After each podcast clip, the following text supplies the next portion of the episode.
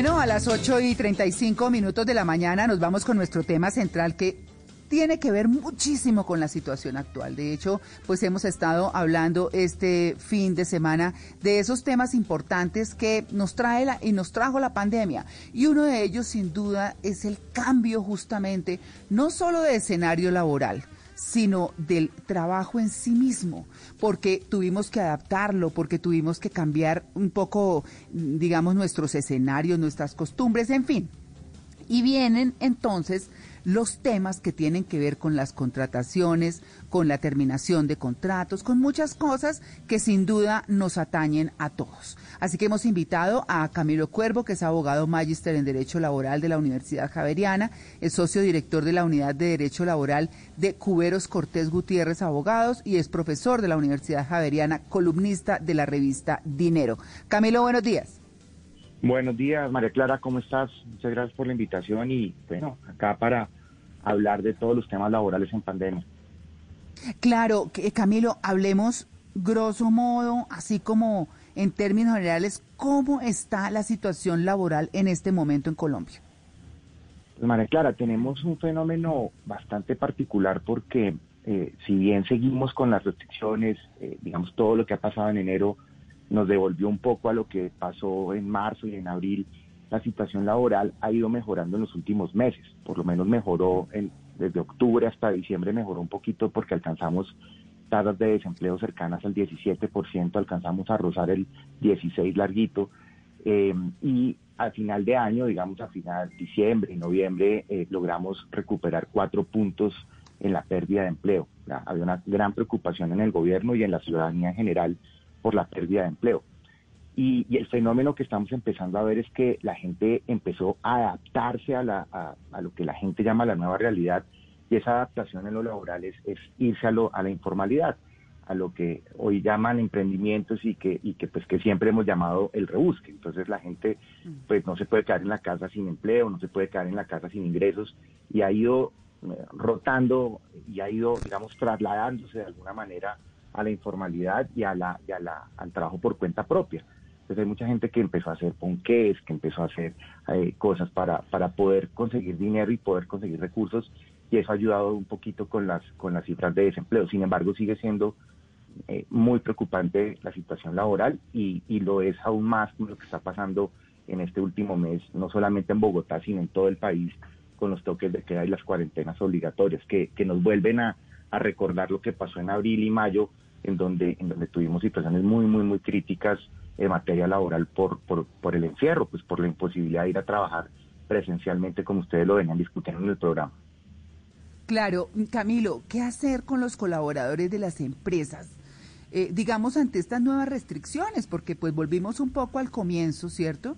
Eh, justamente por la situación de salud de mucha gente que está infectada por, esta, por el COVID, por esta pandemia.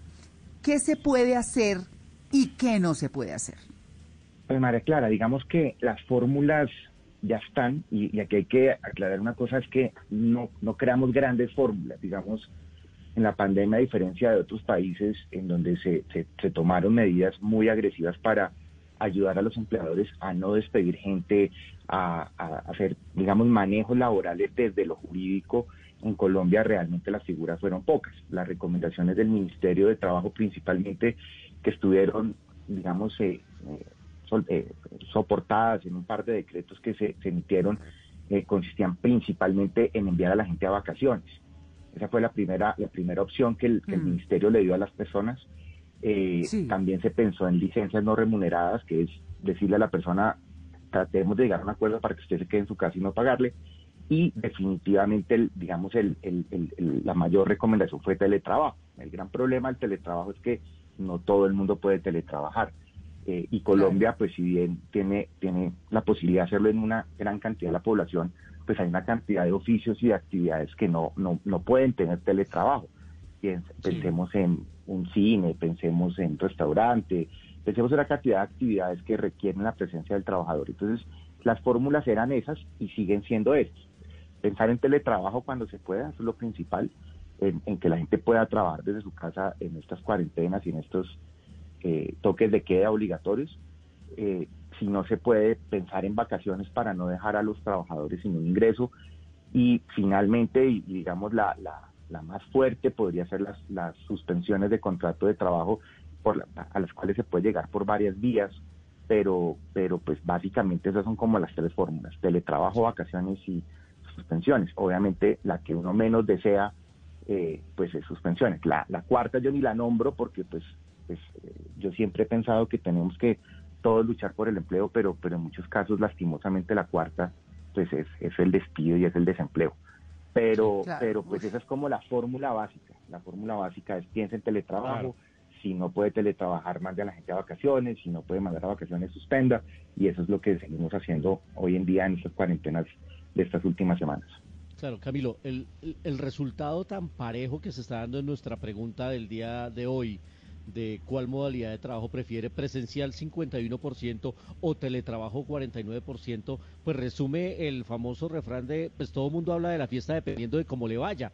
Eh, yo por eso digo mm. presencial, porque he tenido que hacer presencial. A los que le ha ido bien en teletrabajo, pues eh, obviamente escogen esa modalidad. Todo depende de la experiencia de cada uno. Yo creo que sí, y, tratando de responder la pregunta como, como oyente, yo creo que yo me voy con Malena en cuanto a que no puede ser absoluto. Digamos, yo, no creo en el teletrabajo absoluto, no creo en la presencialidad absoluta. Yo creo que, más en el siglo XXI, tiene que haber un balance entre, entre vida personal y trabajo. Y en ese sentido, que, que aún las personas que trabajan presencialmente tengan la posibilidad de estar al menos unas horas en su casa es deseable y al revés, la gente que está totalmente en teletrabajo pueda ir a la empresa porque la gente necesita socializar, la gente necesita ir a sus, a sus trabajos, ver gente, saludar, tomar aire, tener un ambiente, lo que decían algunos. Ir echar chisme también. Echar chisme para pensar en el carro, eh, algo que tiene que pensar, o en el bus, o en donde sea que esté. Eh, caminando para ir al trabajo, eso, eso es necesario para el ser humano. Ahora, los seres humanos se adaptan y lo que pasó en Colombia era que nos mandaron a teletrabajo de un día para otro y no teníamos tanta preparación. No era un tema nuevo, Colombia no, no estrenó el teletrabajo con la pandemia, que la gente cree que eso pasó y no, el teletrabajo es una, es una figura que en Colombia existe desde el año 2008, eh, pero sí no teníamos la preparación cultural y social y económica para poder estar en teletrabajo. Ahora, nos adaptamos al punto que hoy, pues la mitad de las personas en su encuesta está diciendo que les gusta estar en teletrabajo cuando eso era impensable hace dos años. Pues la gente ya lo piensa, la gente ya lo revisa, ya la gente lo ve como realidad, la gente ya está diciendo, bueno, me adapto. Yo soy uno de esos. Yo, les confieso que a mí no me gustaba trabajar desde mi casa. Yo hoy ya le, ya le encuentro gusto, ya me adapté, ya tengo oficina, ya, ya hay días que digo, oiga, hoy podría ser mucho más funcional y mucho más útil, mucho más rendidor desde mi casa que desde la oficina. claro, y a propósito, a propósito de eso, qué pena que lo interrumpa de lo que estamos hablando, que ya existía el teletrabajo, pero tuvimos que acostumbrarnos los que no lo estábamos. ¿Cómo va la reglamentación del teletrabajo en Colombia? Porque ya estamos en la segunda, digamos que ola pico de, este, de esta pandemia y todavía no sabemos en qué va ese proyecto de trabajo en casa que mm, estaba ya, ya casi listo, ¿no? Que solo le faltaba plenarias. ¿En qué va eso? ¿Cómo estamos en este momento en regulación? Yo, yo tengo una discusión jurídica divertida porque yo creo que no necesitábamos ese proyecto. Yo creo que con lo que teníamos en teletrabajo es suficiente y sigue siendo suficiente. Lo que pasa es que a nosotros en Colombia nos gusta inventarnos normas por inventarnos normas, o sea, eh, cualquier cosa y además dejar el nombre del congresista o de la persona que la que lo impulsó, como yo fui el padre del trabajo remoto, del teletrabajo, del trabajo en casa, y pues mm. yo la verdad creo que no necesitamos más normas de las que ya tenemos y en eso es claro. Yo creo que es más un tema de decisión, de decir, como empresa o como, como, como trabajadores vamos a tomar la decisión de, de, teletrabajar. Estamos en, estamos, todavía seguimos en, en, la conciliación, más que en la conciliación, en la aprobación del proyecto del, del, trabajo en casa, que algunos lo ven como distinto del teletrabajo. Eh, y mm. acaba de, darse una aprobación a, eh, a, finales del año pasado eh, del famoso trabajo remoto. Si ustedes me preguntan hoy, la gran diferencia entre, trabajo, entre teletrabajo y trabajo remoto, yo la verdad no la veo. Sin embargo, la norma, que es una ley de emprendimiento, permite que el gobierno nacional reglamente el tema. Estamos esperando esa reglamentación para ver si existe de verdad una diferencia entre trabajo remoto o teletrabajo. Si uno va a cuál la definición de teletrabajo es trabajar desde la distancia, teledistancia, trabajo a distancia. trabajo remoto, pues es lo mismo. Entonces, uno, uno, uno empieza a pensar que, que digamos, hay un ánimo de, reglamentar algo que, que, yo creo que estaba reglamentado, pero que no, que no quisimos decir. Y, y, eso está en la ley, solo que la ley de pronto no nos gusta tanto a unos y a otros y por eso pues cambiémosla. Y somos un país en donde todo lo solucionamos a punta de normas, no necesariamente normas que cumplimos. Entonces, eh, yo creo que es más un tema de decisión de que las empresas tomen pues, la opción de teletrabajo y digan, bueno, voy a ayudar a, a revisar cuáles son los puestos de trabajo dentro de las casas, voy a hacer las revisiones de la ARL, voy a reportar a mis trabajadores a la ARL y ese tipo de cosas. Claro. Eh, claro. Esta, esta semana, María Clara, simplemente para aportarle al tema, Alex Torrenegra, eh, un empresario colombiano eh, de Torre, que lo hemos visto en Shark Tank, eh, hacía una charla sobre estos temas de trabajo remoto, teletrabajo, y decía que la gran diferencia entre el trabajo remoto y el teletrabajo era que básicamente el trabajo remoto podía integrarse de vez en cuando, es decir, da la posibilidad de que todo no sea desde la casa, en ese home office, sino que da la posibilidad de integrarse o de compartir cuando sea necesario con los eh, equipos de, de trabajo. Y, y, y, yo quería decir algo, eh, y a propósito, pues también como, como, como, como aportar eso, ¿no? Porque si hay como, si hay como una pequeña diferencia ahí entre el teletrabajo y el trabajo remoto. Pero venga, bueno, venga, le, le, le, toca un punto importante. Sí. Por ejemplo, eso está en sí. la ley de teletrabajo y se llama trabajo suplementario lo que hoy ah, se llama okay. trabajo remoto es trabajo suplementario, que la ley lo dice. Ley dice que usted podría trabajar tres o cuatro días en su casa y uno en la empresa o al revés. Hay complementarios, hay autónomos, hay una cantidad de definiciones en la ley que ya existen. Solo que, pues, pues, sabe, y si me preguntan cuál es la intención real del tema, es que no estábamos preparados para temas en donde es. de un día para otro nos fuéramos para la casa. Y creo que ahí nos faltó pues no preparación, porque es que no tuvimos preparación, digamos, empezamos con la cuarentena mm. y al otro día no, duramos pues seis meses quietos. Sí. Y, y, creo que ahí faltó, faltó temas de, de, comunicación y eso es lo que está llevando a que la gente sienta que hay falta de regulación. Claro, es que además hay desconocimiento. Camilo, yo creo que tenemos, nos hemos dado cuenta que desconocemos un montón lo que es de nuestros propios intereses. Pero mire, yo quiero empezar a ponerle a usted casos eh, de oyentes que nos llamaron y nos dijeron, yo quiero plantearle una pregunta a su invitado y bueno, las hemos grabado aquí, yo le quiero dejar la primera para su explicación, por favor, de Alejandro Rodríguez. Él hace la siguiente pregunta. Hola, soy Alejandro Rodríguez. Yo venía trabajando para una cadena hotelera en el área de e-commerce por más de siete años y pues este sector fue uno de los que tuvo más afectación debido a la pandemia. Ellos tuvieron que suspender muchos contratos, entre esos pues fue el mío. Duré ocho meses en esa situación, la empresa quería tratar de conservar a todos sus empleados, nos estaban dando un subsidio, pero al ver que la situación no mejoraba, a finales de noviembre tuvieron que tomar la decisión de terminar mi contrato. Por esta situación pues me encontré con unos amigos y decidimos emprender. Eh, creamos una empresa que se llama PetCrowd y pues en esta empresa somos un equipo que ama las mascotas y buscamos crear soluciones al servicio y bienestar de ellos. Espero que muy pronto escuchen de nosotros y, y, nos apoyen en esta nueva iniciativa. Camilo, ¿por cuánto tiempo una empresa puede tener suspendido el contrato de un empleado? Pues eh, ahí, ahí, ahí, la, ahí la respuesta es depende la, la, la, razón por la cual suspendió el contrato. Digamos, la, las, las, suspensiones de contratos se o por fuerza, hay, hay muchas causales, pero para efectos de la, de la pandemia y todo este tema que está pasando, tenemos básicamente tres. Digamos, ese sería como los, las tres vías por las cuales yo puedo suspender un contrato. Entonces, la primera es por fuerza mayor, esa durará lo que dure la fuerza mayor. Cuando se acabe la fuerza mayor, pues el, el, el contrato se reactiva y pues el, el trabajador tiene que ir a trabajar y tiene que pagar. Ahora, eso, eso es muy relativo y muy subjetivo porque la fuerza mayor es que exista total imposibilidad de trabajar, o sea que yo no pueda trabajar. El ejemplo perfecto es un cine. Es que si tengo un toque de queda y el cine está cerrado, pues yo no puedo ir a trabajar, no hay nada que hacer. Eso es una fuerza mayor.